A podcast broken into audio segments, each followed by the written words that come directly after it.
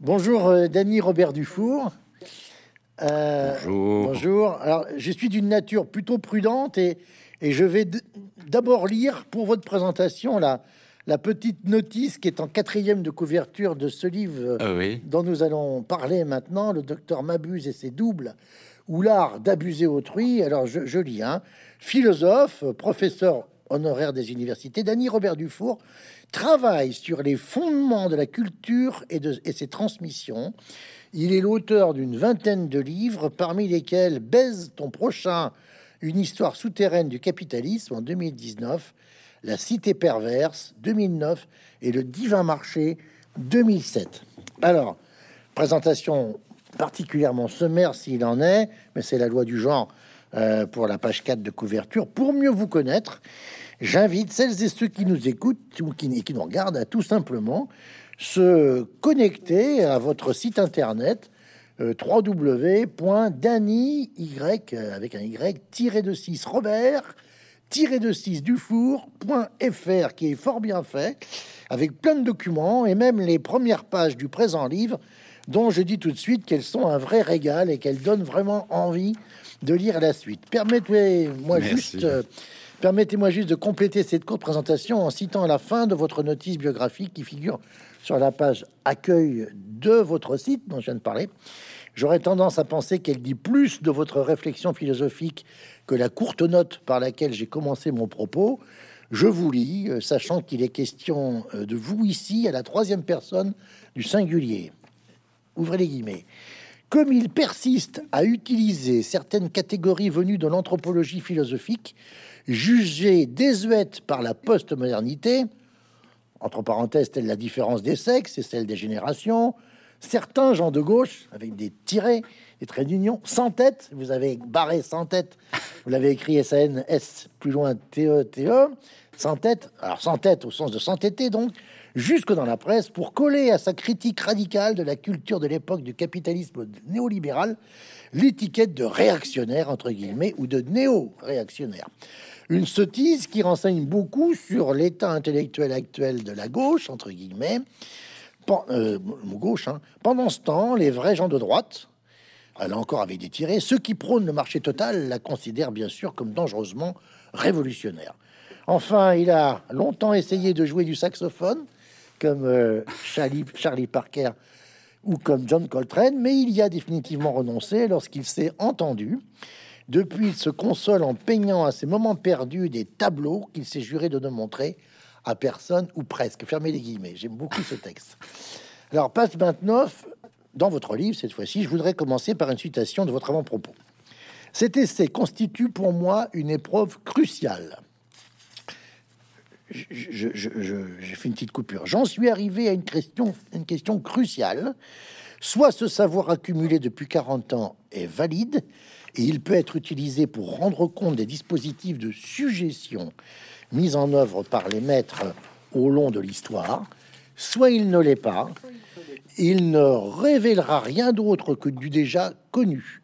Et vous n'hésitez pas à vous soumettre à la question, alors sans que cela ait une dimension inquisitoriale, euh, de point, il s'agit donc d'une mise à l'épreuve de mes thèses, de toutes mes thèses, et vous en faites même une question de repos personnel. C'est rare d'avoir un livre qui commence par un tel engagement de son auteur. Pourquoi cette ambition, euh, Dany Robert Dufour, et pourquoi maintenant?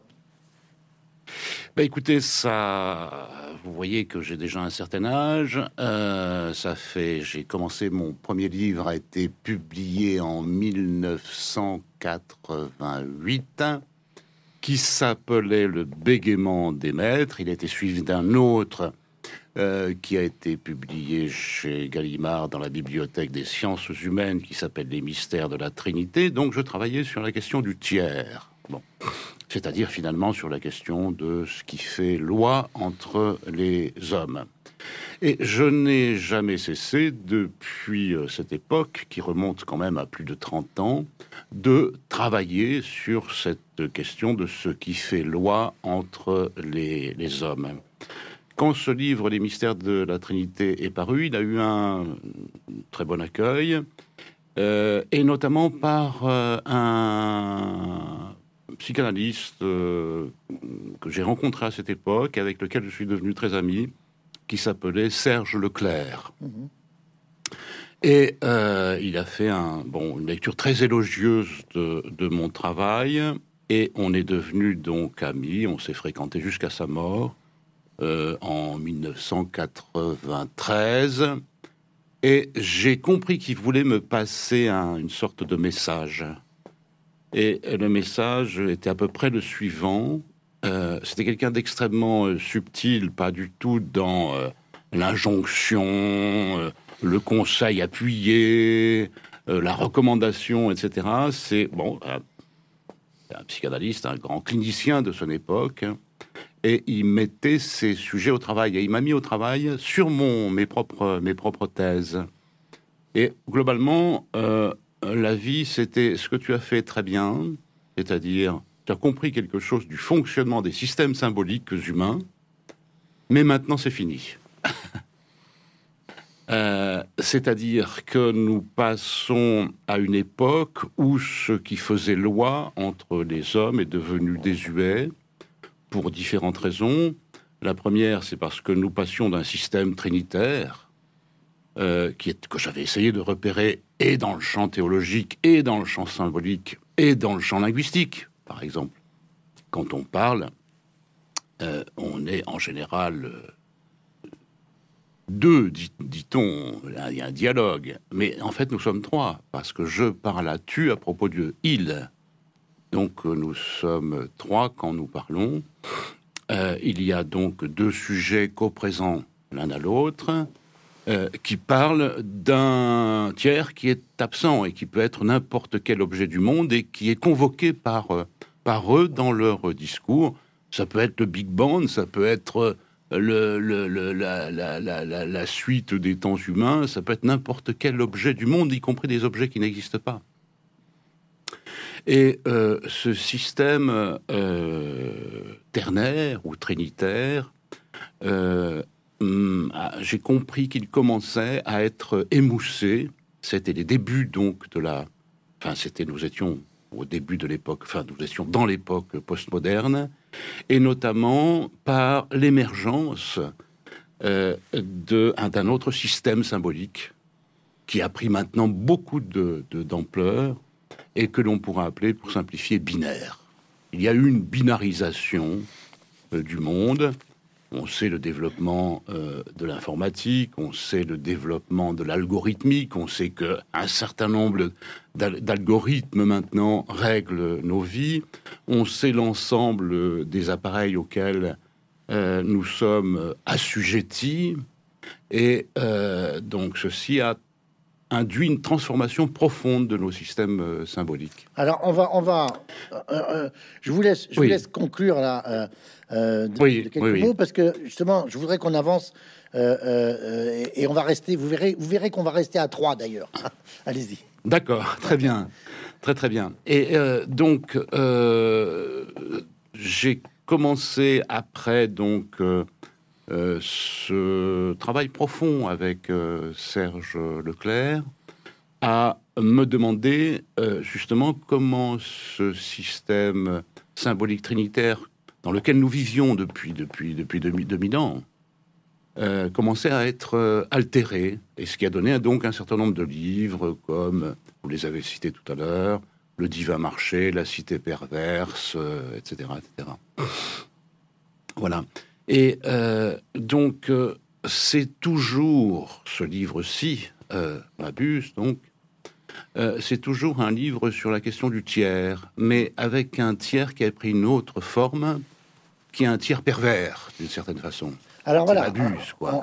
voilà. vous venez de prononcer un des mots essentiels hein, du, livre, mais quand je disais qu'on va rester à trois, euh, non pas à trois en Champagne, hein, mais tous les trois, euh, c'est c'est parce que ce livre, c'est aussi une demande paternelle vieille de 50 ans. Hein, euh, des années 70 en fait. Alors votre avant-propos est absolument remarquable, il est écrit euh, euh, à la manière de, si je puis dire, et à la manière du vocabulaire de votre papa. mais vous le débutez cet avant-propos par un extrait d'une chanson de Brassens, euh, un enfant perdu a de la chance quand il a un père de ce tonneau-là. Alors j'ai fait ma petite recherche, donc c'est c'est dans les quatre bacheliers, une très belle chanson de Brassens, pas la plus connue, hein, enregistrée pour les amateurs en juillet 66 et qui figure sur le CD 9 de l'intégrale de 2006. Il s'agit du père du quatrième bachelier, d'un quatrième bachelier qui se montre bienveillant et tolérant, tout simplement paternel à l'égard de son fils qui a fauté quand les trois autres précédemment agonisent ou euh, renient leur progéniture. La chanson de Brassens se termine par Et si les chrétiens du pays considèrent, devant une telle tolérance de la faute commise, sans vergogne que cet homme a failli, le Père, ça laisse à penser que pour eux, sans vergogne, l'évangile c'est de l'hébreu. C'est c'est absolument magnifique et c'est vraiment du grand Brassens.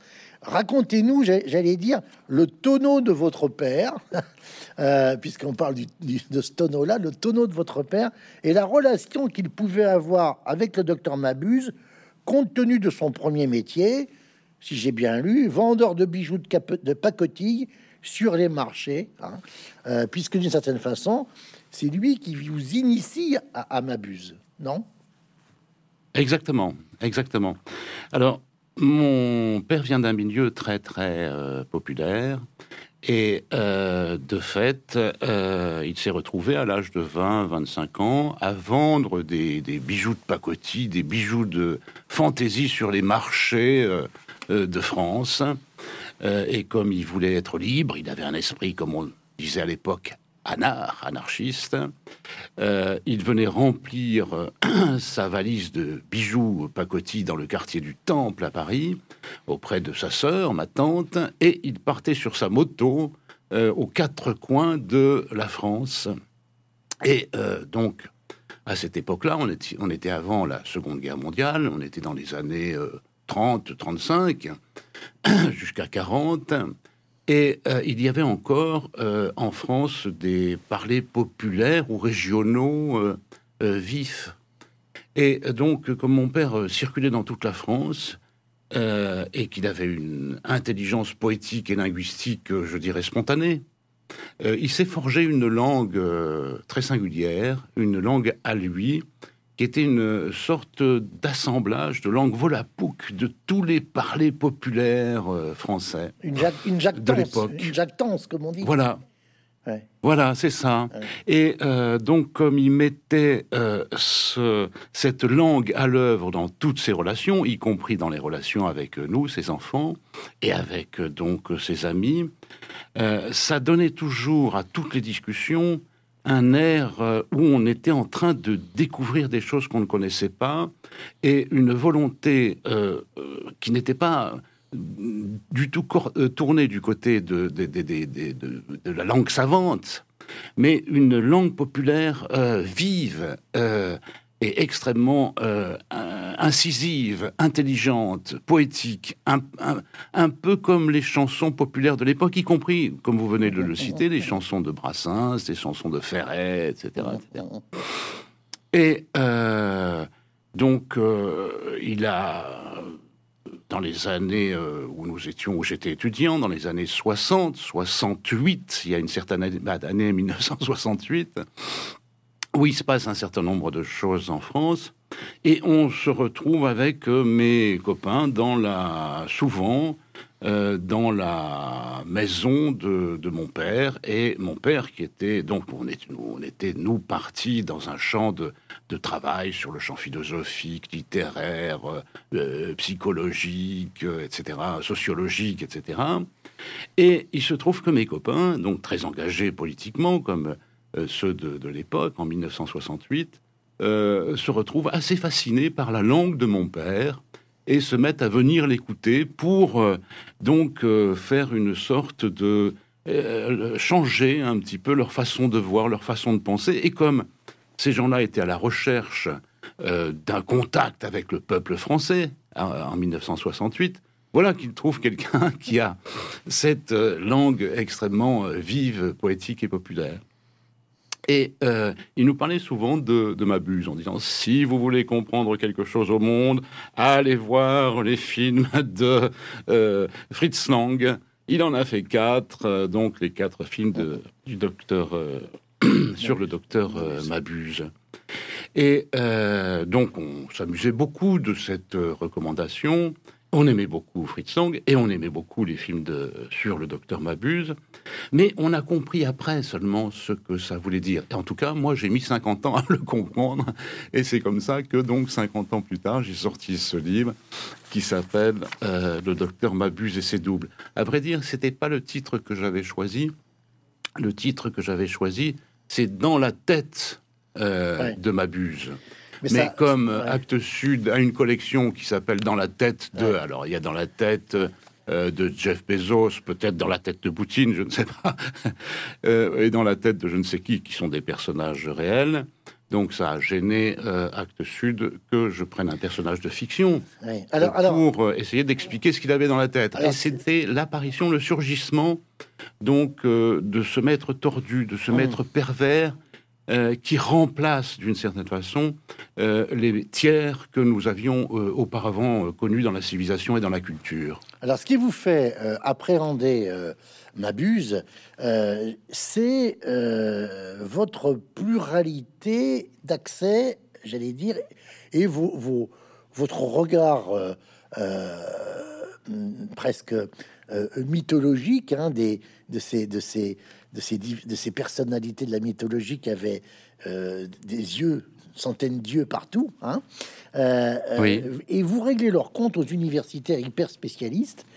Vous avez bien raison. En particulier, vous, dites leur fait aux politologues que, de, que je, crois bien connaître, hein, qui sont souvent parfois parmi les, les plus prétentieux, parce que comme ils appartiennent à une des dernières sciences humaines, ils en rajoutent dans la, dans, la, dans, l'hyper spécialité. Je vous laisse la responsabilité de vos propos. hein. J'assume, j'assume. Et vous dites, cela donne des savants qui savent tout sur quasiment rien, tant leurs objets deviennent pointus. Et cela vous fait penser ah à la fameuse toile de, Peter Bruegel l'Ancien, peinte en 1568, un an avant sa mort, La parole des aveugles. Alors, c'est là que vous évoquez Bourdieu, Foucault, vous dites que vous, les avez bien travaillés, que, que, vous, que vous avez euh, apprécié, mais vous dites euh, en mettant en avant le fait qu'ils ont chaussé, chaussé dans leurs travaux des lorgnettes unidimensionnelles, et vous dites que vous êtes de l'ancienne école, celle de Marcel Mauss, j'allais dire celle à laquelle se rapporte Claude Lévi-Strauss dans le chapitre 5 des structures élémentaires de, la parenté, sa grande thèse, où il commence par ça. L'échange est un fait social total. Et vous, vous plaidez pour les faits sociaux totaux. Je pense, dites-vous, que le, je pense le philosophe, comme celui qui s'accorde le privilège de circuler entre les différentes économies, la marchande, la politique, la symbolique, la sémiotique et la psychique. Alors, expliquez-nous cette méthode philosophique, cette démarche hein, qui est tout à fait intéressante. Alors, effectivement, ça, c'est le produit de ce que j'essaie de construire donc en une trentaine d'années de recherche. Euh, je me suis dit que c'était bien euh, d'être spécialisé dans une des grandes économies humaines, parce qu'il y a plusieurs grandes économies humaines. Euh, même déjà dire cela aujourd'hui, ce n'est pas évident, parce que la plupart du temps, on pense qu'il y a une économie, c'est l'économie marchande. les sciences économiques. Et donc, euh, face à cela, euh, je dis non. Il y a une économie euh, symbolique sur laquelle, évidemment, Marcel Mauss a beaucoup travaillé, le fameux donner, recevoir, rendre, hein, au fondement donc d'une socialité primaire dont il reste encore des parties émergentes dans nos sociétés, dans nos formes de société. Euh, une économie euh, discursive. Le fait que, par exemple, ce que nous faisons en ce moment, euh, vous me proposez de réfléchir à un certain nombre de questions à propos de mon propre travail. J'y réfléchis, j'essaie de vous répondre. Donc, on construit quelque chose dans un échange qui est un essai de construction du sens. Euh, nous ne sommes pas en train, l'un et l'autre, de faire des affaires pour vendre euh, plus cher des produits ou ceci ou cela. Nous essayons euh, de construire du sens. Il existe aussi une économie psychique. On voit par exemple, je dirais, même aujourd'hui, je, je, je, vis, voilà, nous, nous, parlons maintenant et je viens de lire un article euh, du Monde aujourd'hui sur ce qui est en train de se passer euh, en Ukraine. Et euh, il y a un, quelqu'un qui travaille dans le champ de la stratégie et qui travaille donc sur la menace nucléaire qui est, ajoutée, qui est agitée en ce moment par Monsieur Poutine. Et quelque part dans son article extrêmement intéressant, il fait une hypothèse. Il dit si M. Poutine est un fou paranoïaque, alors cela euh, nous induit euh, dans une menace euh, nucléaire effectivement existante maintenant à partir de ce qui est en train de se passer en Ukraine. Donc voilà, le champ du psychisme existe aussi. Il existe aussi, bien sûr, parce que ce qu'on appelle l'économie politique et ce qui sait à un moment donné ou non utiliser les passions, euh, les passions humaines. On voit par exemple dans une période d'élection, par exemple au hasard d'élections présidentielles, euh, que certains savent ou pas utiliser les passions humaines et ceux qui savent effectivement les utiliser à leur profit ont des chances de faire un peu plus de voix que, les autres. Donc voilà, il existe des grandes économies humaines qui sont en rapport les unes avec les autres. Et ce qui me euh, pose beaucoup de problèmes par rapport à, la division actuelle des savoirs dans, les, dans laquelle euh, nous, nous, sommes et que vous venez de, relever, c'est que les gens sont spécialisés, très bien spécialisés, ils sont très forts, mais dans une économie euh, humaine, sans voir que cette économie a des effets sur les autres économies. Et donc, euh, c'est pour cette, raison que j'ai essayé de construire ma démarche philosophique comme euh, étant, euh, ayant comme visée la possibilité de passer d'une économie à l'autre, parce qu'il y a ce que j'appelle des effets de transduction d'une économie à l'autre. par exemple, dans l'économie marchande à l'heure actuelle, euh, avec euh, donc euh, un marché tout puissant comme il existe maintenant, il est bien évident que ce qui peut apporter des satisfactions aux consommateurs, ce qui peut apporter des jouissances aux consommateurs, est extrêmement mobilisé pour faire tourner cette économie marchande. et cette économie marchande est hantée euh, greffé sur euh, l'économie psychique et sur l'économie des passions euh, qui peut être suscitée aujourd'hui par la présentation d'un certain nombre d'objets qui vous garantissent donc que vous allez être heureux, que vous allez pouvoir jouir de la vie, que vous allez, etc., etc., avec toute une série d'objets de consommation donc qui mobilisent très profondément dans notre économie psychique. Donc, c'est pour cette raison que euh, j'ai en grande, j'essaie de, contourner euh, le phénomène extrêmement dommageable que je crois voir arriver maintenant, qui est l'extrême spécialisation des gens dans chacune de ces grandes économies euh, humaines et l'oubli euh, de ce que nous avons à penser effectivement quelque chose qui est total, qui est l'ordre du fait social total. Et pour cela, il faut s'autoriser, il faut se donner les moyens, il faut se donner les concepts de pouvoir pour pouvoir passer d'une économie à l'autre. Je crois que c'est ceci le cœur de mon de mon travail. Alors, euh, je crois qu'on avance progressivement. Dans le livre, euh, dans votre livre et toujours dans l'avant-propos, euh, on, découvre, hein, vous nous faites partager le fait que un auteur comme Bernard de Mandeville, donc qui est à, à, l'époque c'était les Provinces-Unies, hein, né en 1670 à Rotterdam hein, et mort à à, Acné en 1733 au, Royaume-Uni. Il vit en Angleterre les 40 dernières années de sa vie. Alors il est très connu pour la fable des abeilles. Hein, euh, euh, et vous avez d'ailleurs travaillé sur Bernard de Mandeville, vous le rappelez, sur votre précédent livre. Euh, Baisse ton prochain.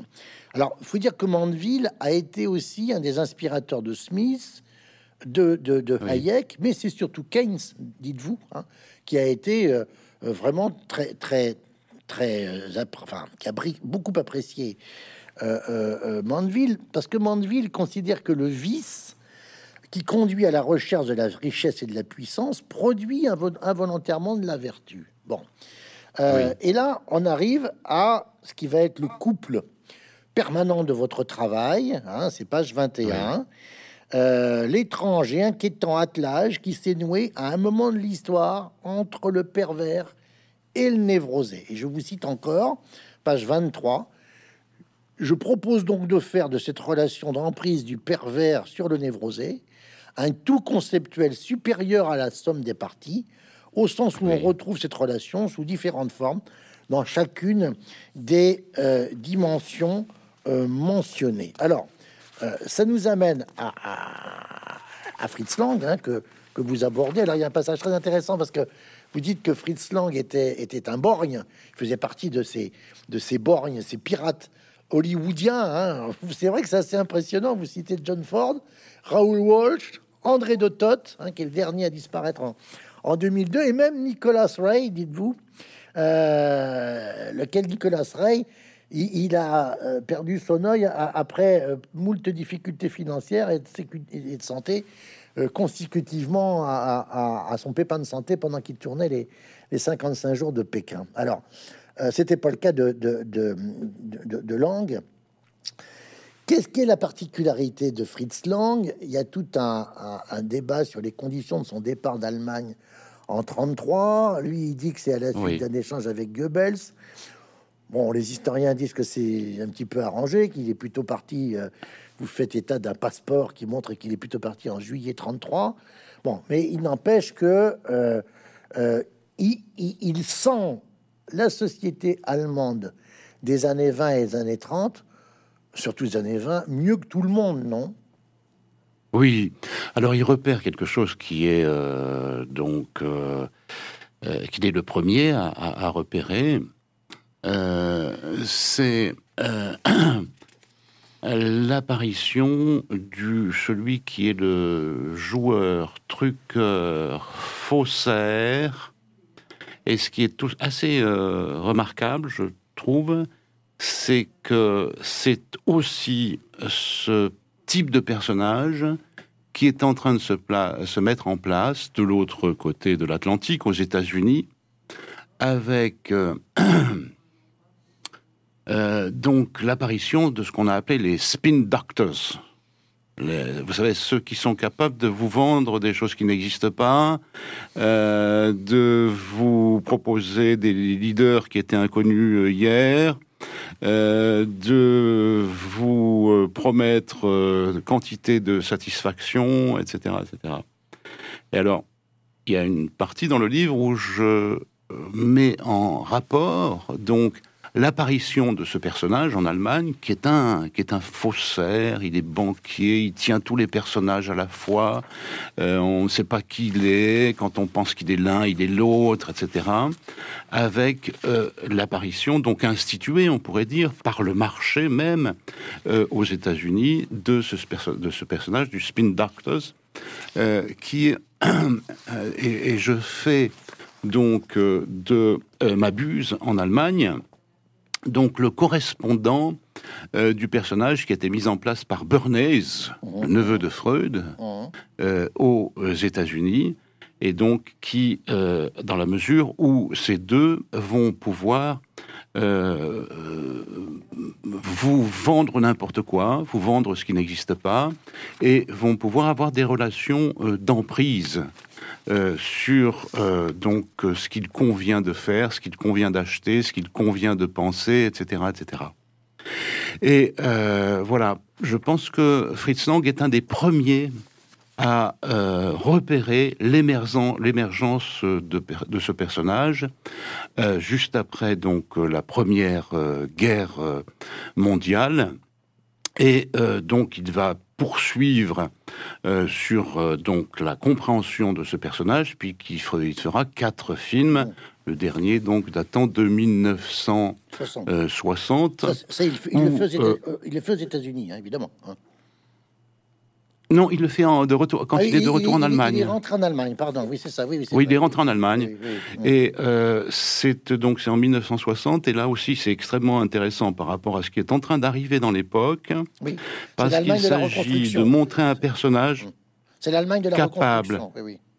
Voilà, dans l'Allemagne de la construction, de la reconstruction, il s'agit de montrer un personnage qui peut voir sans être vu, hein, qui euh, est capable euh, de euh, euh, faire voir des choses qui n'existent pas et de ne pas faire voir des choses qui existent. Et là, on entre vraiment dans le jeu, le grand jeu de la manipulation, euh, qui va, à partir des années 60, se mettre en place d'une façon euh, Mmh, mmh. gigantesque jusqu'à nos jours. Euh, il, y a, il est sorti un livre il y a deux ans qui s'appelle Le capitalisme de surveillance, qui montre l'ampleur, par exemple, des capacités de manipulation euh, pour euh, donc pouvoir vous faire avoir des idées que vous n'avez pas et vous vendre des objets que vous ne voulez pas. hein. Ça a pris maintenant, avec l'Internet, avec le téléphone portable, une dimension absolument considérable. Et je crois que un de ceux qui repère cela en premier dès les années 20, il y a un siècle, c'est quand même pas rien, Mm. c'est Fritz Lang, avec l'apparition du docteur Mabuse. Alors, euh, il faut dire aussi, c'est ça qui est très intéressant, c'est que Fritz Lang va de, avec, avec Théa von Arbou, qui est sa, qui est sa deuxième femme, Oui. hein, euh, qui est la co-scénariste, alors avec des trajectoires et, des, et, et- et- et une, une pensée différente, hein, complètement entre eux. Bien hein. sûr. Mais Fritz Lang, j'allais dire, il va au-delà du propre créateur du docteur Mabuse, dont il faut dire un mot, un Norbert Jacques, qui est un luxembourgeois Oui. de langue allemande, et qui en fait Oui, crée euh, le personnage avant la Première Guerre mondiale, hein, euh, euh, et, et, et, et, c'est l'époque où d'ailleurs il y, a- il y a comme ça des, des personnages assez, assez monstrueux qui, qui naissent dans la tête des, des, des, des- des- j'allais dire des, des auteurs, hein, euh, euh, Oui. Ferragus et, bien avant Ferragus et, et, et- et Vautrin chez Balzac, euh, ou par exemple euh, Nosferatu chez Murnau en 22, mais on peut parler aussi de, de Fantomas créé par Souvestre Oui. et Alain en, pareil en 1910-1911, Fu Manchu, hein, donc là c'est lié, au, Oui, Japon, hein, créé en, en, en 1912 par le Britannique euh, qui est connu sous le nom de Sax Rohmer. Il y a quand même une différence entre tous ces personnages.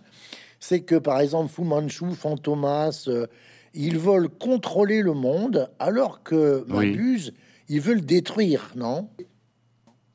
Oui, alors, il veut pouvoir en profiter, il veut pouvoir euh, manipuler euh, à sa guise euh, l'ensemble du monde pour pouvoir produire de la richesse. Ouais. Et il a un projet, c'est de construire donc en Amérique latine un royaume qui serait son roi- dont, il serait euh, absolument le- l'empereur. Et pour cela, il faut que euh, il puisse euh, donc euh, manipuler, le, ma- connaître toutes les techniques de manipulation et donc ce que j'ai appelé dans ce livre les différents psychopouvoirs. C'est donc une exploration de tout ce champ qu'on appelle les psychopouvoirs. J'ai beaucoup travaillé sur cette question parce que euh, depuis 40 ans, en gros, depuis même 50 ans, depuis Foucault, euh, on travaille beaucoup sur les biopouvoirs. Les biopouvoirs, c'est ce qui s'applique sur les corps. Bon, c'est extrêmement important, ce pouvoir de coercition sur les corps. Mais euh, je crois que on a laissé un peu dans l'ombre euh, tout l'autre champ, pas donc le pouvoir sur les corps, mais le pouvoir sur les esprits. Et ça me fait euh, donc mettre en relation euh, cet attelage dont vous avez parlé entre le pervers et le névrosé euh, en euh, relation avec donc les probléma- problématiques égaliennes du maître et de l'esclave. Puisque là aussi, ça porte donc sur la suggestion de l'esclave et sur la maîtrise de l'esprit de l'esclave, pour l'utiliser, pour que le maître puisse l'utiliser à sa guise et à son propre euh, profit. Donc voilà, on est dans un champ où euh, il y a des références littéraires, des références cinémato- cinématographiques et des références euh, philosophiques fortes, puisque bon, on- passe des problématiques donc perverses névrosées qui ont été explorées à l'époque par Freud. Hein. D'ailleurs, le docteur Mabus se présente comme psychanalyste. Hein. C'est-à-dire celui qui peut prendre barre sur l'esprit de l'autre et pouvoir maîtriser, tenir l'autre à, sa guise. Et donc, ce que j'ai essayé de faire, c'est de faire se rencontrer, d'une certaine façon, euh, les problématiques de la dialectique du maître et de l'esclave de Hegel avec les problématiques freudiennes euh, du pervers et du névrosé, et de montrer qu'il y avait probablement euh, un passage à faire, et ce passage, je peux le faire, je le fais souvent, justement en utilisant les, explorations de, Lacan à ce propos-là, parce que, bon, il connaissait bien les problématiques du maître et de l'esclave, il avait suivi le séminaire de Kojève entre 1933 et 1939, et il n'a jamais cessé de travailler sur les rapports du maître et de l'esclave, puisqu'il a repris cette question en 1960, euh, après, justement après 1968, où la question redevenait absolument actuelle, et euh, donc en couplant ça avec donc l'apparition d'un maître qui est un maître, euh, un maître euh, pas l'ancienne, mais un maître nouveau, c'est-à-dire un maître pervers, un maître manipulateur. Lacan, un maître de l'emprise, si vous voulez. Lacan, Freud eux-mêmes, vous dites que ce sont des grands pervers au sens de, manipulateurs aussi, hein, quand même. Hein, alors, on rencontre la figure du pervers social très tôt dans votre livre, je, vous parlez des références cinématographiques. Vous dites que, par exemple, le, pervers euh, social, un, peu à, la Mabuse, on le trouve chez Martin Scorsese dans, Taxi Driver. On le trouve chez, chez Abel Ferrara dans Bad Lieutenant. Chez Martin Scorsese, on peut, on peut, j'imagine, vous serez d'accord avec moi, euh, euh, cher Danny Robert Dufour, évoquer Bill the Butcher, un hein, Bill le boucher dans Gang of New York. Hein, remarquablement interprété par Daniel Day-Lewis. Hein, euh.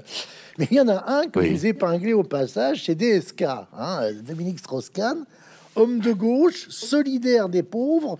Il mérite d'être nominé, dites-vous, dans la shortlist des grands pervers contemporains. Vous rappelez qu'il a pris le risque de payer 30 000 fois le prix d'une turlute furtive sur les trottoirs de Manhattan, alors à 50 dollars, je vous cite. Hein. Et vous écrivez 30 euh, 000 fois, c'est lié à la transaction qui aurait, qui aurait été secrète, mais passée avec Madame, Madame, euh, Diallo. Hein. Et vous écrivez qu'il a fait banco pour montrer ce que valait au juste euh, la dignité. Je rebondis sur ce terme parce que on, on, le retrouve pas forcément souvent après dans le livre, mais dans l'attelage pervers névrosé, vous dites ce qu'il faut, c'est surtout que le pervers euh, euh, procède d'une euh, déclinaison extrêmement signifiante, hein, d'une subjugation, dites-vous, du, névrosé. Hein. Le névrosé doit être subjugué par le pervers. Mais il y a aussi la question subjugation, de la, la, subjugation. Il y a aussi la question de la, dignité.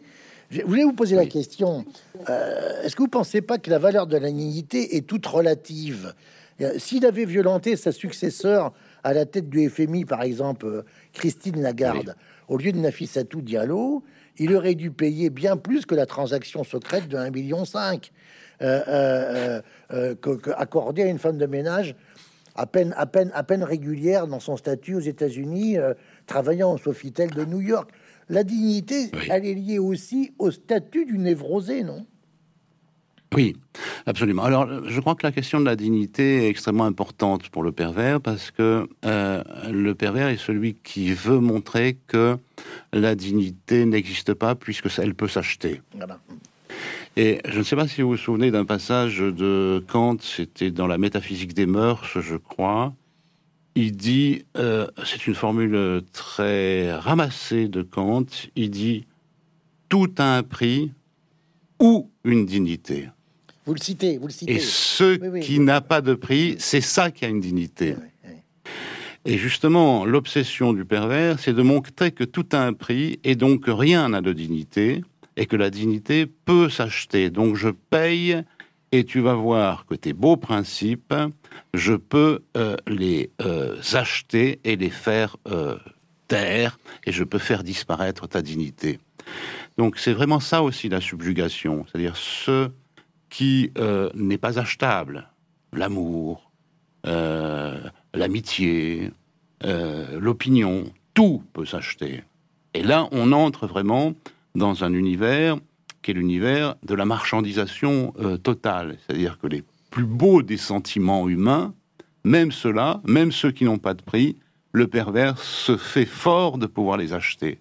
Et c'est là-dedans que l'on reconnaît, je crois, la marque, euh, la marque perverse la plus forte. C'est passionnant ce que vous dites, euh, parce que ça renvoie au fameux Nun sum dignus des pères de l'Église. Hein, euh, oui. Le Nun sum dignus, nous ne sommes pas dignes, que l'on peut corréler à la problématique du trafic d'indulgence. Et vous avez certainement. Oui, oui, absolument, mais bien sûr. Vous avez certainement suivi que un des embarras de la commission sauvée sur le scandale de pédophilie dans l'Église de France, ça a été quand il a fallu passer à la réparation.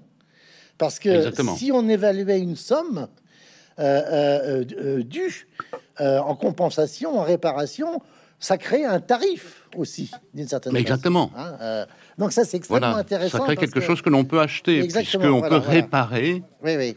L'irréparable, d'une certaine façon. Alors, donc, vous, vous dites qu'il y a d'autres DSK. bon, on, passera assez vite. Hein. Et alors, ce qui est extraordinaire dans votre euh, livre, c'est que euh, vous voulez faire avouer euh, les docteurs m'abusent. Mais vous dites, vous croyez pas à la torture, hein vous, ni au stalinisme, ni à l'islamisme radical, et vous choisissez, et ça c'est extrêmement, j'allais dire, l'apport dans votre livre, vous choisissez une parole philosophique qui consiste à se soustraire au rapport de force pour privilégier le rapport de sens. Et vous plaidez pour l'ironie, plus efficace, dites-vous, que la torture ou le coupe-coupe. Et en faisant cela, vous êtes vraiment, j'allais dire, dans la tradition philosophique socratique. Alors, en vous lisant, j'ai pensé évidemment à, la plaisanterie de Kundera euh, ou au livre formidable d'un dissident soviétique, euh, hélas oublié aujourd'hui, Alexandre Zinoviev, hein, euh, Les hauteurs béantes, hein, publié en, en 76. Zinoviev est, est mort en 2006, où il mettait en avant la question de l'humour et de l'ironie contre le, soviétisme en quelque sorte. Quelles sont les potentialités de l'ironie pour accoucher, j'emploie un terme volontairement socratique, pour accoucher du sens caché des choses si j'ai bien compris euh, Socrate, que j'ai pratiqué pendant un certain temps, dans, que je continue de pratiquer depuis un certain temps, euh, le, travail d'accouchement que produit euh, Socrate, c'est justement par l'ironie. C'est-à-dire que il prend un certain nombre de propositions qu'il pousse jusqu'au bout. Euh, il prend un certain nombre de propositions dont il montre que si on soutient l'inverse, elles donc montrent justement ce qu'elles essayent de cacher. Et je crois que euh, c'est ça le travail philosophique. Travail philosophique, c'est un travail qui fait apparaître euh, donc par l'ironie un certain nombre de questions qui sont fondamentalement cachées et donc c'est un travail de révélation pour montrer ce qui était euh, caché. Donc si on pousse par l'ironie, eh bien on fait apparaître des choses qui normalement n'apparaissent pas. Et c'est ce que j'essaye de faire en donnant donc euh, la parole à euh, ces différents m'abuses de l'histoire pour essayer de montrer, alors moi je leur oppose un certain nombre de lois, mais eux, parce que bon, c'est mon travail, je pense, à tort ou à raison, avoir euh, établi, je dis bien à tort ou à raison, hein, je ne pense pas que mon travail est, absolument... Euh, c'est la suite qui nous dira ce que, ça vaut, ce que j'ai essayé de construire comme proposition de fonctionnement dans le champ de la culture. Mais j'ai établi des propositions et donc je les confie euh, à ces euh, différents mabus de l'histoire pour montrer comment il pourrait les contourner. Et donc, euh, voilà, c'est le cœur du rapport du pervers à la loi. il sait qu'il existe, la loi, la loi existe, mais il veut la contourner pour la faire travailler à son profit.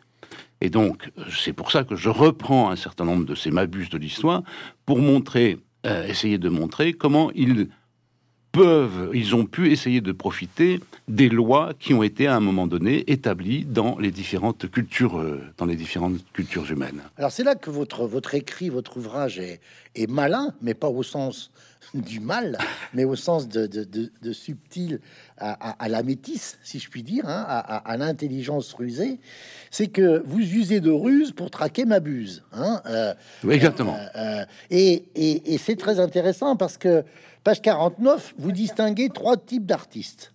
Ceux qui se soumettent, hein, comme Théa von Arbou, hein, deuxième épouse de Fritz Lang, on a, on a déjà parlé, hein, donc qui va, qui va, elle, pencher du côté des nazis. Ceux qui se démettent, comme Fritz Lang, qui existe d'abord en France, puis aux USA en juillet 33, et ceux qui se soumettent tout en se démettant, oui. Euh, qui servent apparemment le maître, comme Molière et ou Lully, vis-à-vis de Louis XIV, dites-vous. Euh, cette typologie rappelle d'ailleurs aussi celle d'un auteur dont vous dites que les économistes feraient mieux de leur lire, c'est Albert Hirschman, remarquable penseur. Absolument, oui, oui, oui, oui, oui, l'économie des passions, oui, oui. Dans, une note de bas de page, page 22-23, et, dont, et, et, je rappelle que Hirschman dit que face à une situation, un acteur peut faire loyalty, exit ou voice. Autrement dit, euh, euh, il se soumet, euh, euh, euh, exit, il, se démet, et ou Voice, pardon, mais il gueule. Hein, il, voilà. Hein, je dis au passage, oui, enfin, autrement dit, il, semble se soumettre, vous dites, sans, se démettre. Et, vous parodiez d'ailleurs ici le, grand Serge Gainsbourg hein, dans Pauvre Lola, faut savoir s'étendre sans se répandre. bon. bon. alors, vous, vous, êtes de la catégorie, euh, et on, va, on va l'évoquer par des exemples dans, le chapitre, dans, différents chapitres de votre livre, vous êtes de la, catégorie de ceux qui euh, parlaient à la place de Mabuse. Vous, vous, vous faites parler Mabuse. Hein, c'est pour ça que le livre est très intéressant, puisque vous, vous, vous, parlez sans arrêt.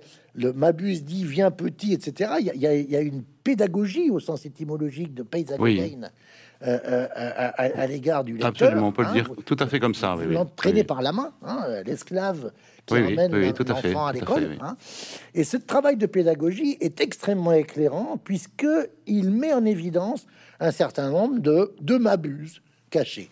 Et il y a un premier m'abuse, euh, on est surpris un peu de le voir, c'est Moïse. Moïse était, était, était un, un grand pervers. Alors, tout ça à voir avec euh, bon. Avec Freud, avec Freud, euh, avec Freud, bien sûr. Hein. Oh, oui, c'est ça, la lecture euh, qu'avait faite Freud, avec donc, vous savez, l'homme Moïse et le monothéisme, donc où le monothéisme aurait été apporté de l'extérieur par un non juif. Mm. Hein, et euh, donc je construis tout ceci sur euh, donc la, la, particularité de Moïse qui est le bégaiement de Moïse.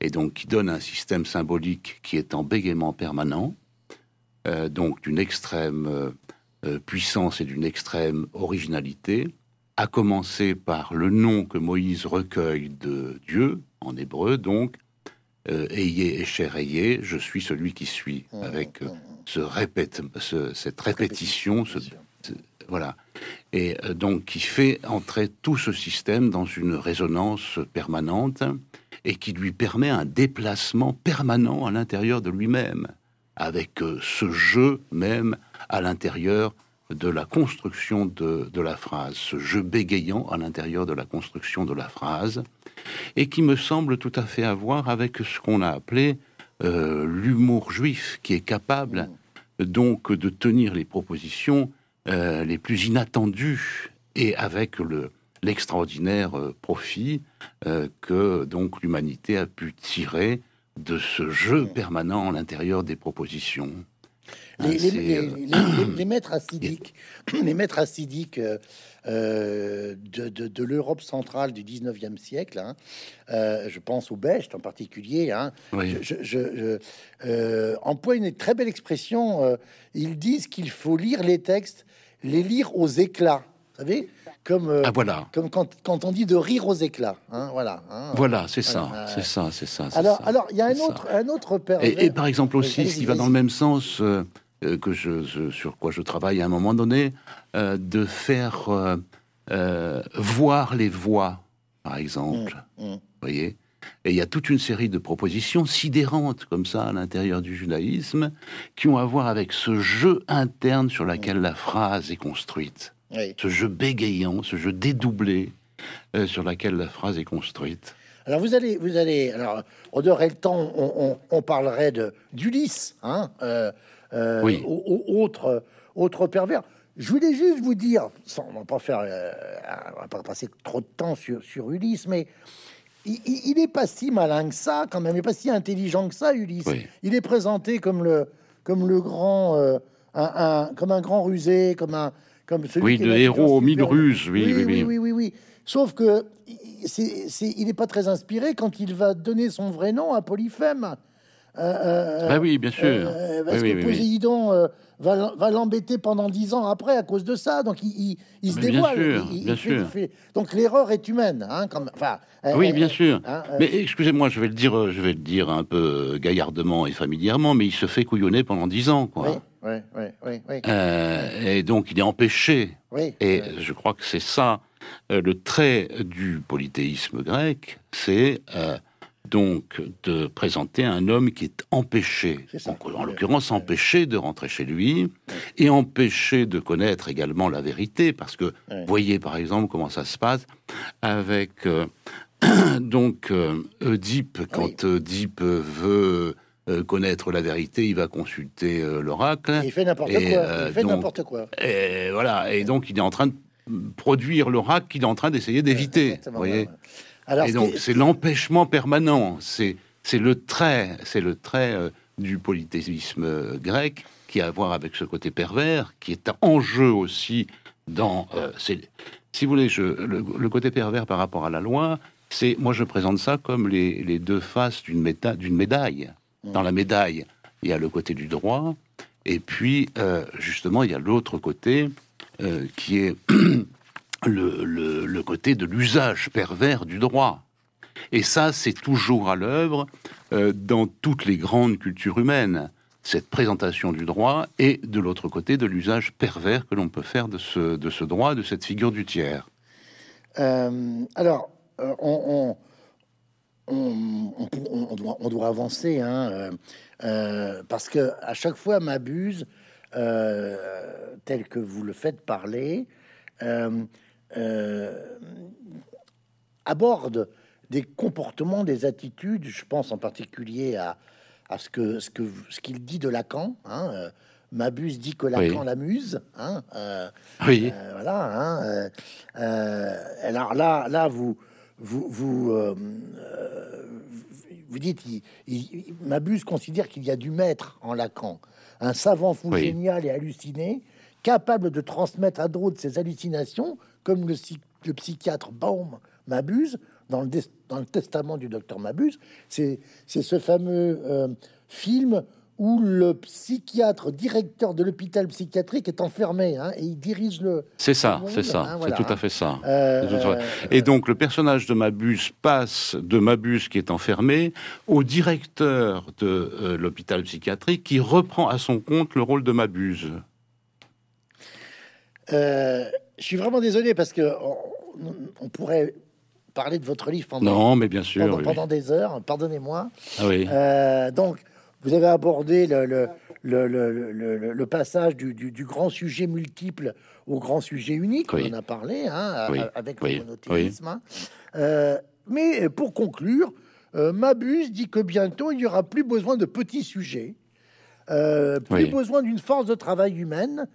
Euh, je, Oui. je pensais en vous lisant à, à ce patron d'entreprise, l'entreprise, la société, l'entreprise Alcatel, Serge Chourouk, qui disait Oui. qu'il y aurait bientôt des, des- des usines sans ouvriers, hein, plus besoin d'ouvriers. Oui, oui, oui, c'est ça, oui. oui, oui, Euh, et vous dites, euh, euh, parce que, parce que Mabuse parle d'un tournant historial préparé par une bonne grosse anesthésie depuis 50 ans, celle du tititainment. hein.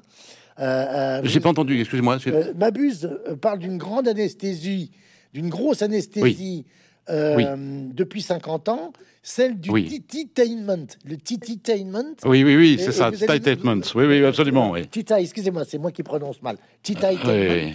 Et, et- et- et vous allez nous dire ce que c'est. Et, là, ça fait penser à. Je ne sais pas si vous connaissez les travaux de ce linguiste italien qui s'appelle Raffaele Simone, qui a écrit un livre qui s'appelle Le monstre doux, euh, euh, Ah où il traite de la période Berlusconi. Hein, alors en Italie. Ah oui, oui, exactement. C'est Oui, oui, oui. exactement le, tita- le tititainment. Alors, Exactement, exactement, exactement. Et en quoi Oui, ça oui. crée une espèce d'anesthésie générale? Mais écoutez, c'est euh, donc euh, Alors, qu'est-ce que c'est- qu'est-ce que c'est? l'entrée. Qu'est-ce que c'est Oui, alors, Tititainment, c'est euh, la rencontre, c'est un, un mot valise euh, qui est euh, d'un côté, il y a entertainment, donc le divertissement, et tits, c'est euh, les seins.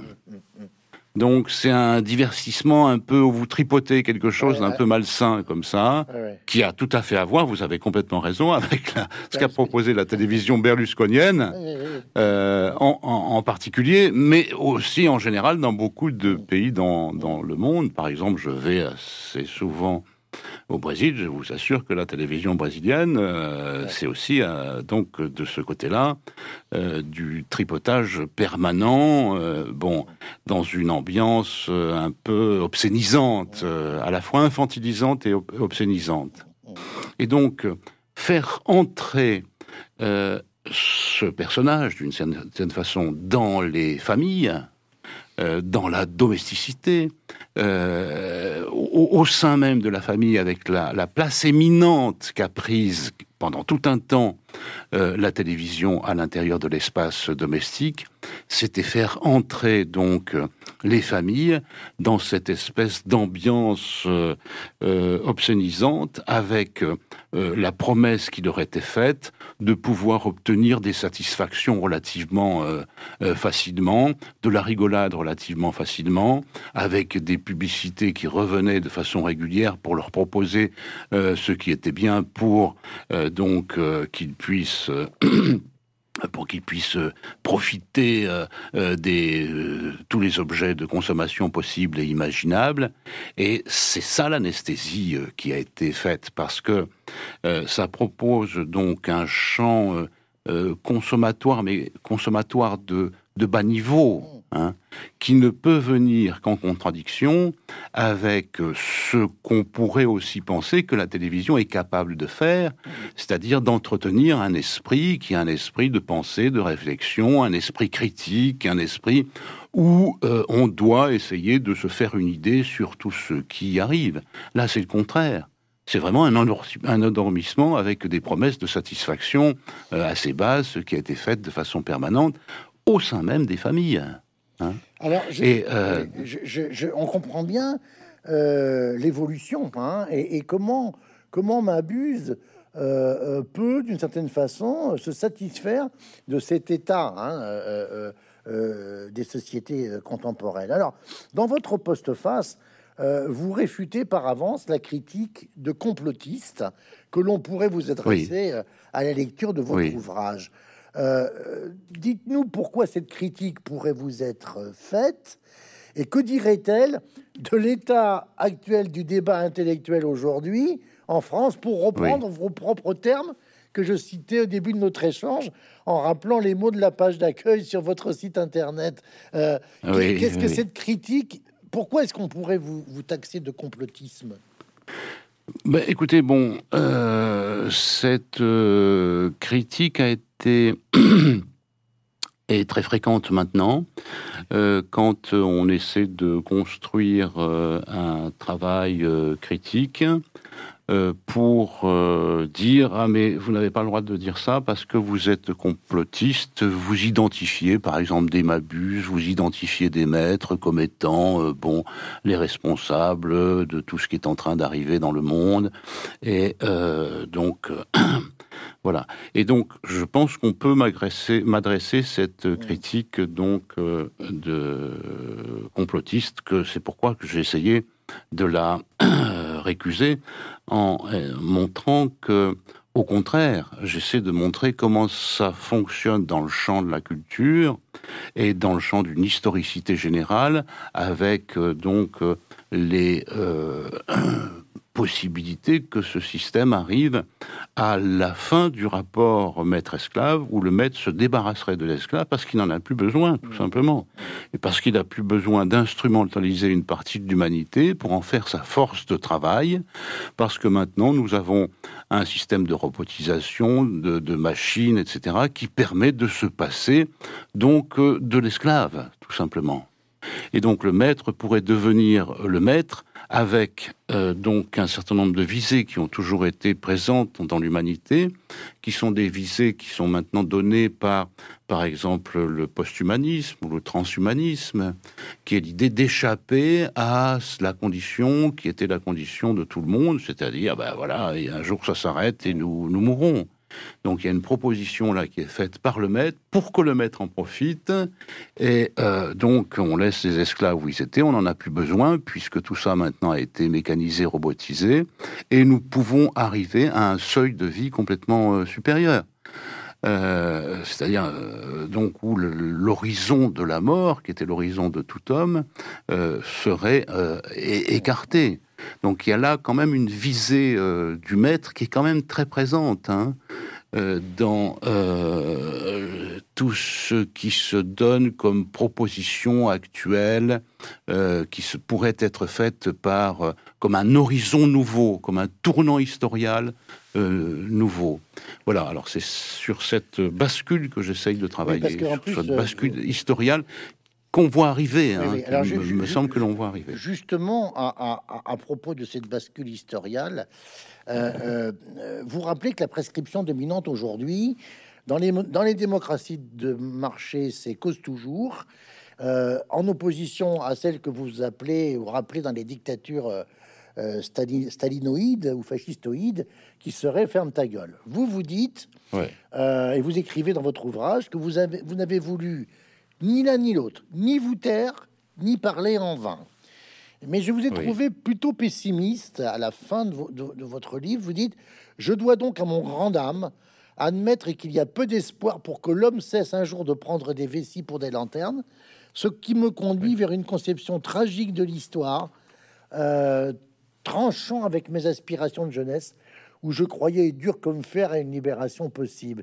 Alors, et, et dans vos derniers mots, vous dites Vous espérez j'espère avoir repassé à quelques lecteurs ce que mon père s'était forcé de me transmettre, se déprendre des pièges et sortilèges disposés par les maîtres. Alors, je, dois dire à, ceux qui nous regardent, ceux et ceux qui nous regardent et qui nous écoutent, que vous y êtes euh, parfaitement parvenus, hein, je vous rassure. Euh, pour autant, j'aurais une dernière question. Qu'est-ce qui nous assure que vous n'êtes pas la rue suprême du docteur Mabuse? Non pas celle qui, qui saurait nous abuser, mais qui aurait fait de nous des désabusés. J'aurais tendance à, à, vous demander pour conclure votre acuité visuelle aux deux yeux, car si vous avez un œil presque aveugle, euh, cela confirmerait mon soupçon. Écoutez, c'est une magnifique euh, chute. Je ne sais même pas s'il faut y répondre. Euh, tout ce que je peux vous, dire, c'est que... Vous êtes pessimiste quand même, Danny Robert Dufour? Vous êtes, vous êtes, vous êtes inquiet? Oui, j'ai une part de, pessimisme parce que euh, toutes les grandes aspirations de libération collective euh, me semblent avoir fait euh, long feu. Et la seule, donc, le seul optimisme que je conserve, c'est la capacité pour des sujets individuels de pouvoir avoir, de pouvoir parler en leur nom. Euh, de pouvoir continuer à faire un travail critique. Ça, j'y crois dur comme fer. Et ça, je ne veux pas laisser tomber ce côté-là. Je veux dire, ce qui, ça engage mon travail philosophique. C'est-à-dire que si je peux repasser à d'autres une capacité critique sans que ceci fasse nécessairement euh, bon le bonheur du peuple, euh, Bon, eh bien, je pense que je n'aurais pas complètement perdu mon temps et perdu ma vie à euh, courir derrière des, euh, des choses qu'on ne peut pas atteindre. Au moins, ça, je l'aurais passé à quelques-uns. C'est ça, c'est ça la magnifique chute. Merci à vous, merci beaucoup, Denis Robert Dufour. Et je redonne grand merci, grand merci à vous. Le docteur m'abuse ou et c'est double ou l'art d'abuser autrui. Merci. Au revoir. Merci beaucoup. Au revoir.